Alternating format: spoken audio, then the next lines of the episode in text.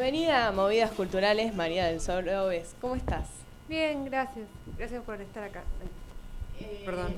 No, sin ningún problema. Eh, bueno, mil disculpas tanto a vos como a toda la audiencia por el eh, por el lío que de repente nos encontramos técnico, pero bueno, no importa, acá estamos porque estamos muy contentos de poder recibirte. Sos para para quienes no sepan, para quienes quizás no escucharon todas las transmisiones de movidas culturales, te comento que sos la primera escritora que recibimos en el programa. Bueno, gracias. Eh, recibimos a varios tipos de artistas, pero nunca a alguien que se dedique a la escritura. Y bueno, en tu caso en particular, para quienes estén escuchando esto y no te conozcan, sos una escritora independiente que creaste las obras Collage y además Sí. hace poco eh, tu último libro se llama María de los Buenos Aires. Sí. La primera pregunta que quería hacerte era cómo fueron tus inicios en la escritura.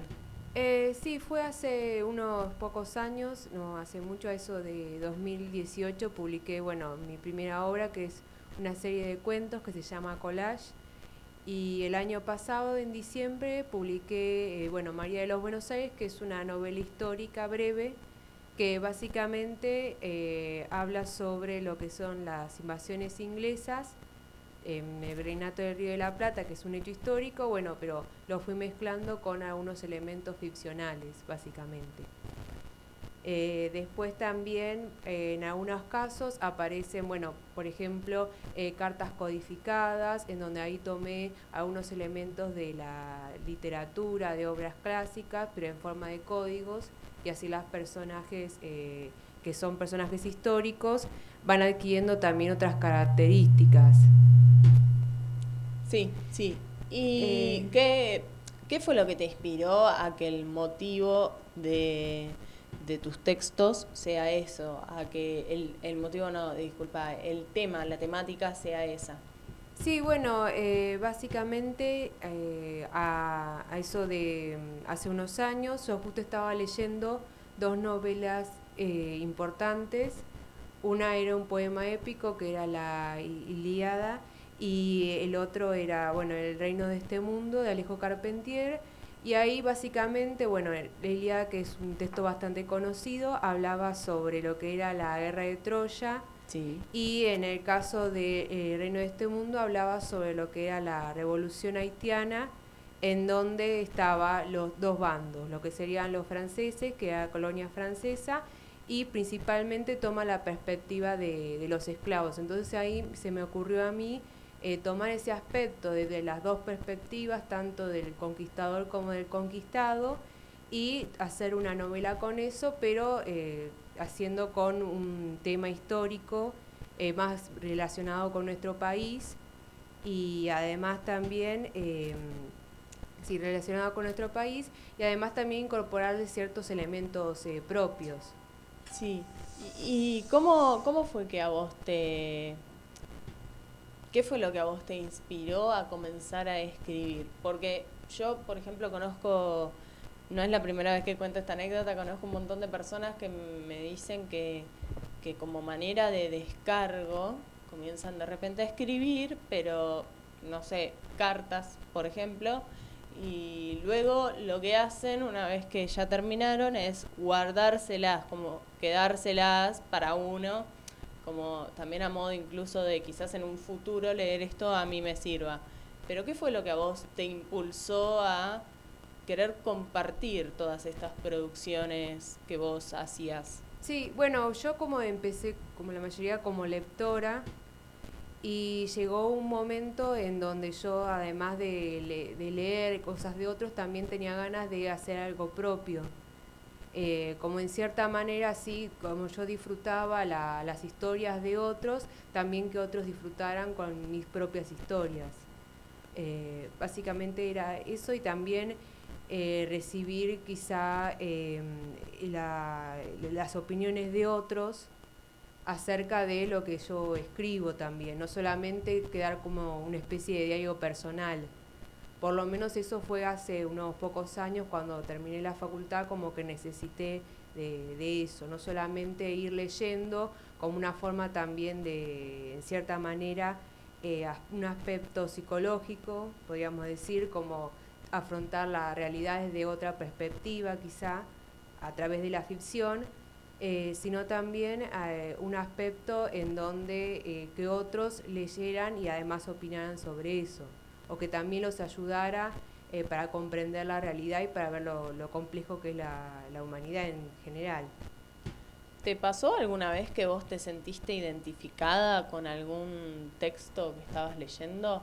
Digamos que, que te que te llegó a tocar y a movilizar aspectos internos tuyos dependiendo del, justamente del momento de la vida en el cual lo estabas leyendo. Sí, bueno, yo eh, siempre recuerdo, por ejemplo, el primer eh, libro que leí que más o menos marcó la diferencia, que es El Silencio Niños y otros cuentos, que lo leí cuando era chica, y a partir de ahí me nació como esa idea como que utilizaba a través del humor eh, la, la autora Emma Wolf, que también usarlo también en mis obras o por lo menos leer de ese estilo. Algo de, en donde muchas veces en esos cuentos tomaba algunos aspectos de otros géneros y también yo hacer lo mismo, como en cierta manera. Quizá no, no sé, no tanto lo que es la parodia, pero eh, sí tomarlo y dar una, una perspectiva nueva a eso. La ironía. La ironía, sí.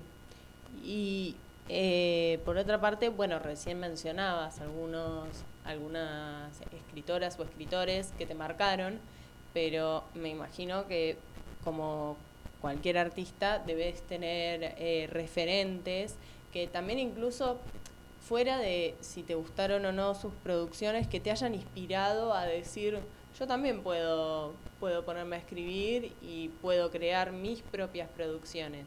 ¿Cuáles son tus referentes? Bueno, a mí me gusta mucho el relato eh, policial. Eh, por ejemplo, eh, Chesterton, que fue una, es un autor reconocido, en donde a mí básicamente lo que me gustaba de ese autor no era tanto la característica del policial, del detective, por ejemplo, las pistas o los crímenes, sino también esa combinación que hace entre lo que es lo medieval con las épocas posteriores del siglo XIX siglo XX. Eso también me pareció interesante. Y bueno, también eh, algunos, eh, eh, algunos autores como Gabriel García Márquez con el Cien años de soledad, mm. esos también, que fue parte del realismo mágico, también un poco me, me marcaron. Quizá no, no sé si llegaré a, a, hacer producciones como las de ellos, pero por lo menos como me marcaron un rumbo.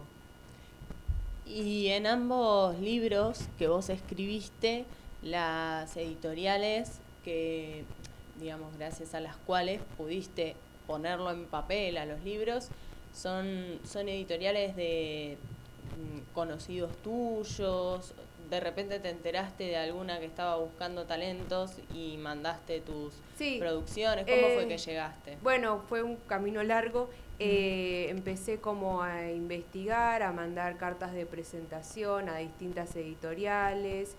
Eh, básicamente la editorial con la que yo publiqué los dos libros se llama De los Cuatro Vientos y es una editorial de autopublicación. Eh, ¿Qué significa eso? Sí, vos tenés que eh, mandás el manuscrito y después tenés que ir eh, pagando lo que sería todo lo que tiene que ver con la maquetación, la edición y después ellos lo distribuyen en distintas librerías durante un tiempo que sería un año más o menos y eh, eso sería eso es todo pago y después también te dan una parte de lo que ellos venden en las librerías. Como que vos entonces por contrato.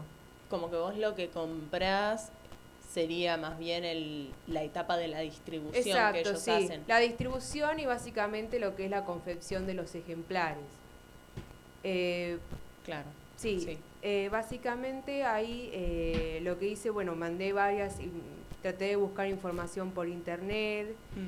eh, busqué por distintas eh, páginas web y justo había una chica que eh, había publicado un libro infantil también en esta editorial, entonces le pregunté básicamente qué había, cómo había sido su experiencia, ella me dijo que estaba, que estaba bueno, e investigué por la página web de la editorial y a partir de ahí, bueno, hablé con la editora, y empezamos ya con el primer contrato y empezamos con todos los preparativos.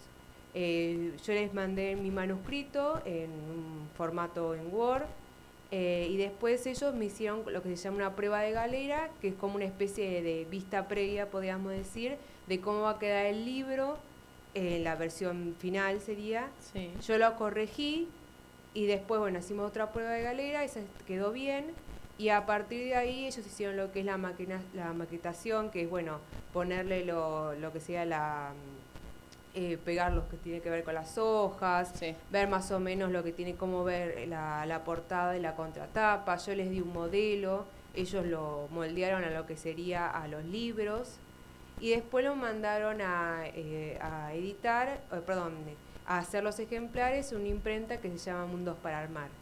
Como que fue un trabajo muy pionero, digamos, muy, muy de abajo, porque claro, eh, saliste de una recomendación, pero de una persona que ni siquiera conocías. Sí, la conocía de vista nada más. Ah, pero tenías, digamos, alguna especie de referencia. Sí, bueno, sí, tenía de esa persona y bueno, también algo investigué en distintas páginas como uno editoriales, eh, leí algo de marketing editorial, algo así.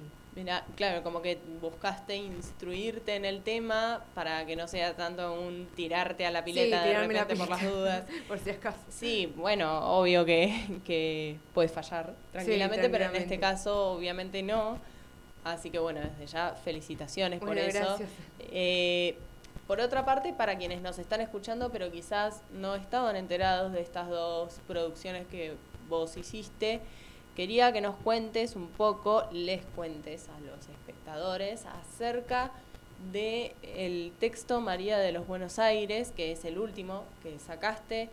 Eh, si vos tuvieras que hacer una sinopsis, digamos, de aquel texto para, para recomendarlo. Sí, bien, eh, básicamente, bueno, como les comenté, se basa en un hecho histórico, que son las invasiones inglesas, eh, yo cuento las dos invasiones, la que se produjo en 1806 y en 1807. Y eh, básicamente ahí aparece al principio lo que son los personajes históricos como Santiago de Liniers, eh. Eh, después también aparecen otros personajes ficcionales como Dido, Conchita, em, Will Smith, en donde Will Smith, junto con otros dos soldados británicos, eh, son como una especie de, símbolo de lo que sería la figura del inmigrante posterior y del conquistador. Y eh, después también utilizo algunas alegorías de lo que tiene que ver con el poder y la libertad eh, a través de distintas situaciones que le suceden. Em, por ejemplo, en el caso de Will Smith es como una especie de espíritu futurista en donde no solamente eh, ve la realidad, sino que también le da como un carácter simbólico, como una especie, no diría de alucinaciones, sino de eh, profecías que tienen que ver mucho con eh, nuestra propia época. y después, bueno, también es de las cartas codificadas, en donde también, como especialmente al principio, este uno de los personajes eh, toma estas cartas en donde utilizó lo que tiene que ver con, por ejemplo, eh, uno de los espías es un pájaro que se llama eh, Menteveo, que en realidad es un irlandés que vive acá en lo que sería el actual Buenos Aires y va a ir eh, contando a través como si fuese una especie de pájaro, pero en realidad está diciendo un dato sobre lo que tiene que ver con ciertos elementos, por ejemplo, de, del ejército en esa época. Como que sí, eh, muchas muchas referencias también tiene incluso el texto, como bien decías, muchas alegorías, muchos muchos interlineados que, que, cada personaje en realidad está representando de manera simbólica eh, a un cierto grupo. Eh, es muy leer textos así, eh, no sé, eh, desde mi humilde opinión, por los textos que, me, que he leído, me, me resulta como más llevadero cuando está realizado de esa manera el texto, cuando se basa mucho en los mensajes simbólicos y en el interlineado, que puede Sí, llegar a tener cada Si personaje. no, en cierta manera sería como una especie de, de manual de historia. Como una, claro. Toma algunas fuentes históricas, porque, bueno, también lo amerita el texto, pero también hay que aportarle algo de, de ficcionalidad. Por ejemplo, el personaje de Ana eh, existió en la realidad, también fue como una especie de espía, pero yo también le doy otra, como una vuelta de tuerca, porque ella representa, por ejemplo, a Atenea, eh, que es una diosa griega, cuando es espía de lo que serían los coloniales. Y después, si no, toma de lo que tiene que ver como la identidad de Perico cuando es espía de los británicos, por ejemplo. Y ahí vemos que ahí ese personaje también tiene que ver con la libertad, pero con una especie de eh, empoderamiento femenino en cierta manera. Claro, sí. eh, bueno, repetimos entonces el nombre de esta obra, María de los Buenos Aires. Eh, también quería preguntarte si, si vos, si quizás alguien del otro lado que está escuchando esta entrevista es un aspirante a escritor, escritora, pero por una cuestión de, de miedos, de barreras, trabas que uno se pone, no, no se anima a publicar, a dar el salto de publicar sus obras. Y esa persona estuviera escuchando esta entrevista, ¿qué consejo le darías para que sí, para que pueda para que pueda animarse justamente romper un poco Sí, con esa bueno, barrera? es un trabajo que hay que tener paciencia, que es también eh, como a largo plazo, no, no te voy a mentir. Eh, pero básicamente me parece que lo que uno recibe a cambio es bueno, eh, porque recibe, por ejemplo, las opiniones de los demás, que algunas veces si se- no se hace con mala leche, que es una crítica constructiva, te sirve, no solamente como tu trabajo de escritor, eh, sino también como, bueno, lo que tiene que ver con la, evolución de los personajes también. Eso también sería importante eh, que lo tengan en cuenta. Quizá uno no se convierte en millonario con esto, pero eh, por lo menos lo que es el público, aunque sea pequeño, eh, te de cierta manera como que te respalda, o que también algo que uno hace, aunque sea algo chiquito, también que las otras personas disfruten de eso, que consideren que eh, parece interesante o que sacaron como una especie de, mensaje o quizá los ayudó en una situación que no la estaban pasando bien y por lo menos se entretuvieron un rato y pudieron escapar de, de, esa de ese- eso que tuvieron que vivir también. A mí me parece que aunque no sea el dinero la, lo, no, no, no todos nos vamos a convertir en bestseller, pero por lo menos vamos a ayudar a, a otros, aunque sea con algo chiquito. Me parece que eso sería, yo le diría de esa manera. Como eh, que se pueda, tu- tus lectores que se puedan llevar un mensaje de todo eso. Sí, que o creas. una forma, por ejemplo, de salir de los problemas de la realidad, más en, en el país que vivimos, las, o problemas así económicos. Quizá con leer una historia, aunque sea, no sé, no toda la historia, pero podemos eh, salir de esa situación y ver que otros también sufrieron lo mismo o, o sufrieron cosas peores y por lo menos eh, sacar una especie de, de consejo de esa situación también. Sí, es muy interesante esto que decís. Eh, bueno, llevándolo a lo personal, me ha pasado con varias obras que de repente leía y con las que quizás me sentía identificada o quizás no, no me sentía identificada, pero sin embargo yo no, no podía evitar sacar un mensaje como, como la famosa moraleja, digamos. Sí, o por lo menos eso no lo voy a hacer. Claro, tal, tal cual. Aprender de los errores de, de los demás de última también es una muy buena eh, manera de, de aprendizaje, por supuesto. Recién mencionabas algo que me llamó la atención eh, de, mm, de la evolución de los personajes. Eh, ¿A qué te referís con eso? Sí, eh, básicamente quizá empezaron de una manera y después eh, terminaron de, de otra. pero hablas de en el momento de la escritura o una vez que el texto está publicado debido a la repercusión que tiene el libro. Sí, en realidad serían las dos cosas. Cuando uno mm. se pone a escribir, eh, quizá algún personaje empezaba de una manera y después al final termina de otra. Eh, por ejemplo, en el caso de Santiago de Liniers, empieza teniendo un puesto chiquito y después, bueno, se convierte en virrey casi al final de la historia.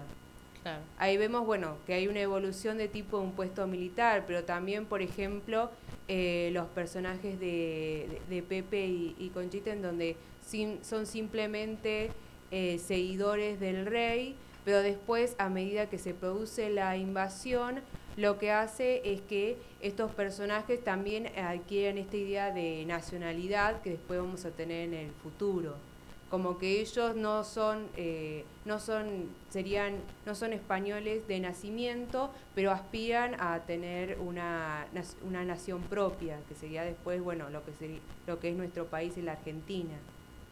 Eh, a eso me refiero con evolución. También, igual cuando uno lo publica, ese texto, puede haber otras opiniones acerca o algún tipo de evolución que uno no, no lo tuvo en cuenta cuando se puso a escribir, eso también puede pasar. Claro, te, te pasó, de hecho, justamente eh, la siguiente pregunta era esa, ¿te pasó que, que quizás vos digas, bueno, este personaje es evidente que hace referencia a esto y de repente te encuentres con un público de lectores que, que le encontraron otro sentido, otra significación a lo que vos expresaste eh, de otra manera.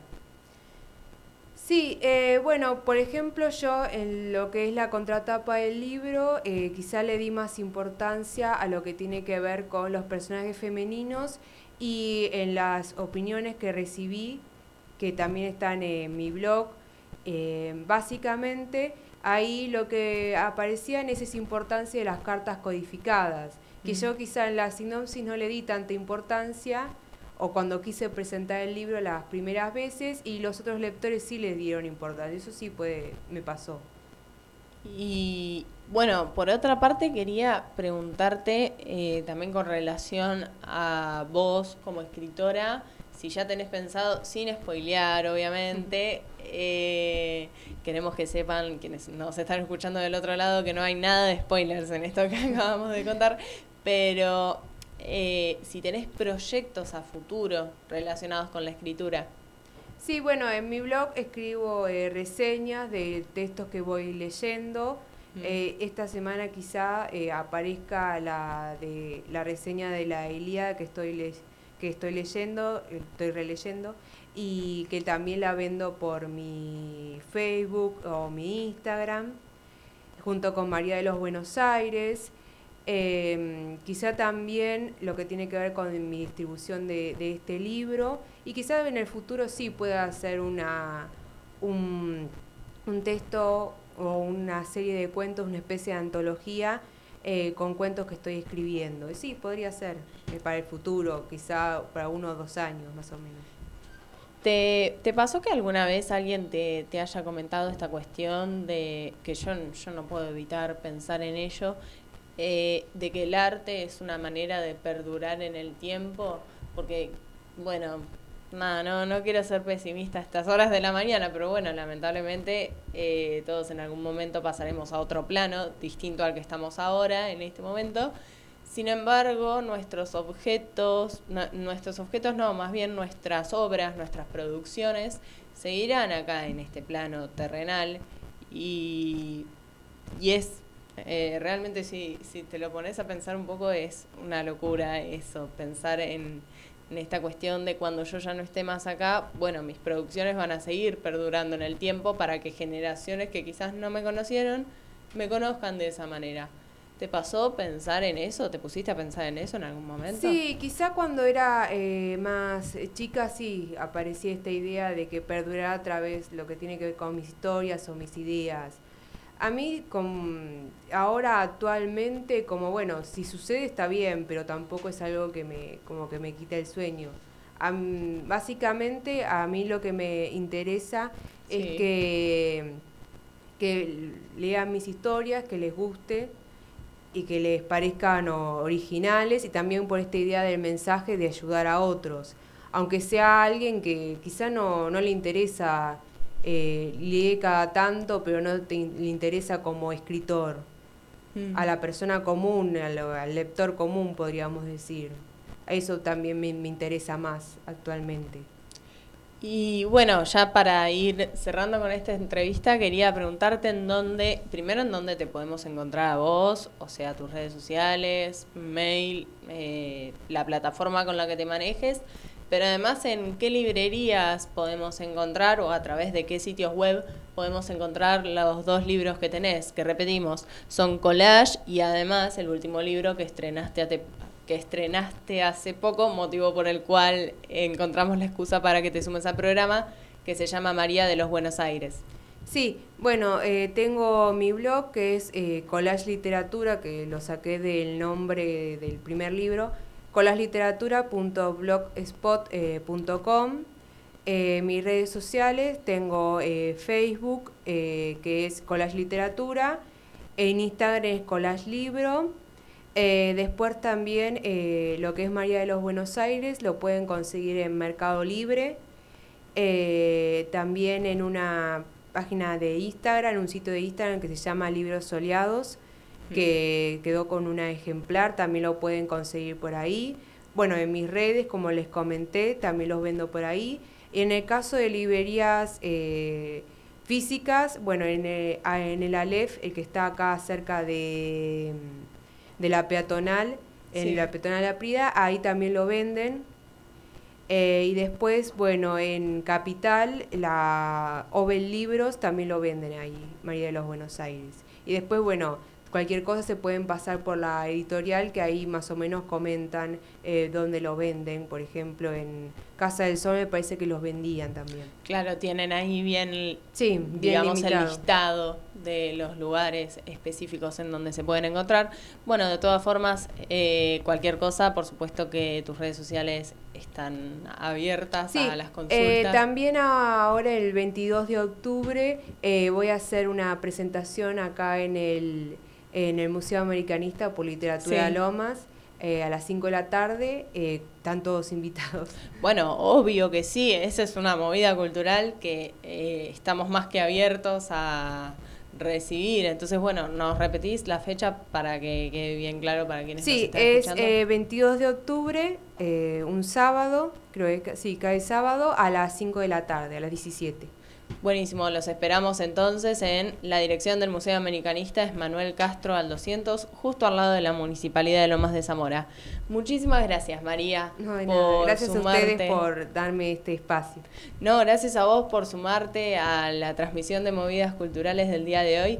Y bueno, entonces están todos más que invitados a buscarla en redes a María del Sol Obres y además también a leer sus producciones que son mm, que están muy buenas. Gracias nuevamente y entonces seguimos con más música.